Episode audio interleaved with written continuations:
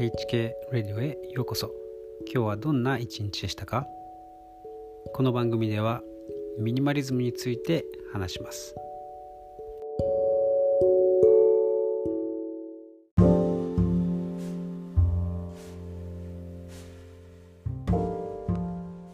収納を工夫するということと物を減らすことの違いとは何でしょう？前者は一時的後者は永続的と言えます。そして後者がいつもベターな解決法だと言えます。収納の工夫の道というのは物の増加を前提としています。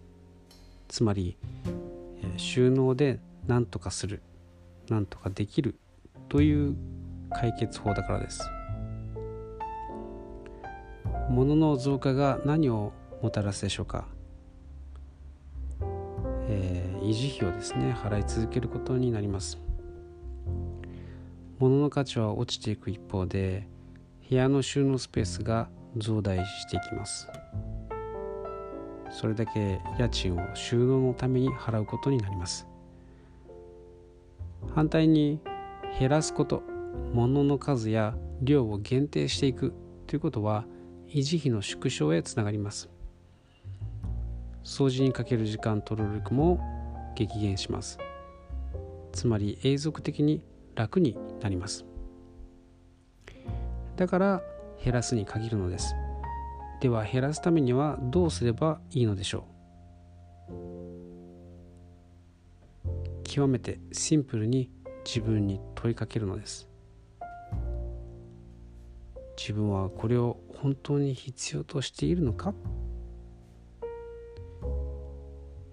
部屋のもの一つ一つを手に取ってですね自分に問いかけてみましょう。ここで言う必要というのは生存するための必要とはちょっとニュアンスが違います、まあ、そうでないとですねちょっと病んだ感じのミニマリストになってしまいます、えー、目指す自分のためとかですね、えー、仕事のために必要、えー、生きる目的のために必要なものか。という尺度で選ぶといいと思います。えそしてもう一つの質問があります。なぜ自分はこれを持っているのか。という質問です。なぜそもそもこれを買ったのか考えましょう、えー、捨てずに、えー、取っておくという場合はなぜ捨てずにキープするのかという問いに答えましょう、えー、宣伝に載せられてとかその時の流行りだったからとか安売りしていたからという理由で買ったかもしれません。でも問題は今どうなのかということです。今もし必要としていないのならいらないのです。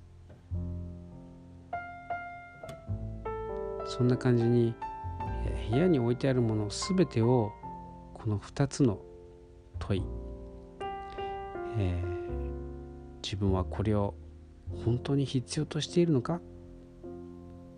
そしてなぜ自分はこれを持っているのか。この2つの問いをですね投げかけてみましょう。なぜこれがここにあるんだろう？とその問いに対してですね答えられないものもあるかもしれません。本当にですねそれぐらい意識もしないで物を購入してしまうといういや購入させられてきたと言えるかもしれません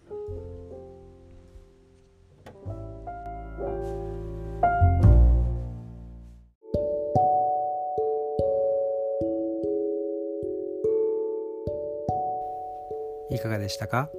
最後まで聞いてくださってありがとうございました。このエピソードが良かったと思ったら、ぜひ SNS でシェアしてください。今日も一日お疲れ様でした。それではまた明日お会いしましょう。